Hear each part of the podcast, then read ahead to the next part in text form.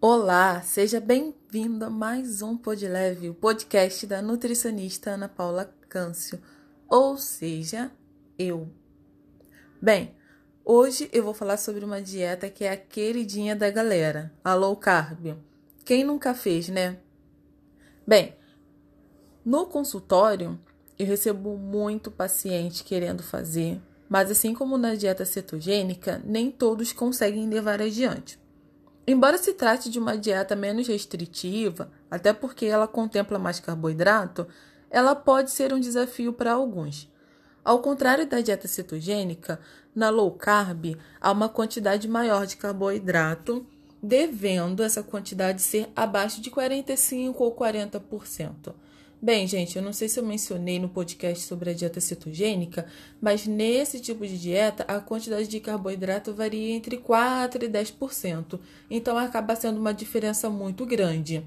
Porém, como eu já disse no início do podcast, ainda assim pode ser um desafio para as pessoas. É, nos primeiros 7 a 10 dias, quem adere a esse tipo de dieta nota uma perda de peso, que não quer dizer que a pessoa está emagrecendo, tá? Emagrecer é perder gordura. Perder peso pode ser, como no exemplo que eu vou dar agora. Bem, quando você consome carboidrato, esse carboidrato ele é armazenado no seu organismo e o carboidrato é armazenado com água. Ou seja, se você consome menos carboidrato, há menos água armazenada e você desincha e você perde peso. Isso não quer dizer que você emagreceu, não foi perda de gordura. Porém, ao longo do tempo, após 10 dias, pode-se começar a notar a perda de gordura. Se você conseguir levar esse tipo de alimentação adiante, se você se identificar e se der certo para você, ótimo. Mas como eu também tinha dito anteriormente, para algumas pessoas é um desafio.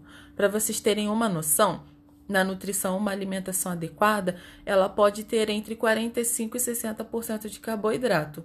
Isso que significa que para algumas pessoas ter mais da metade da alimentação composta por carboidrato, brrr, desculpa, gente, pode dar certo. Bem, também acho importante a gente reconhecer a função do carboidrato, ele tem várias, mas a mais importante é gerar energia. Então, o carboidrato é nosso amigo. O que faz a gente engordar é outra coisa. Eu fico por aqui e te aguardo nos próximos podcasts. Um abraço!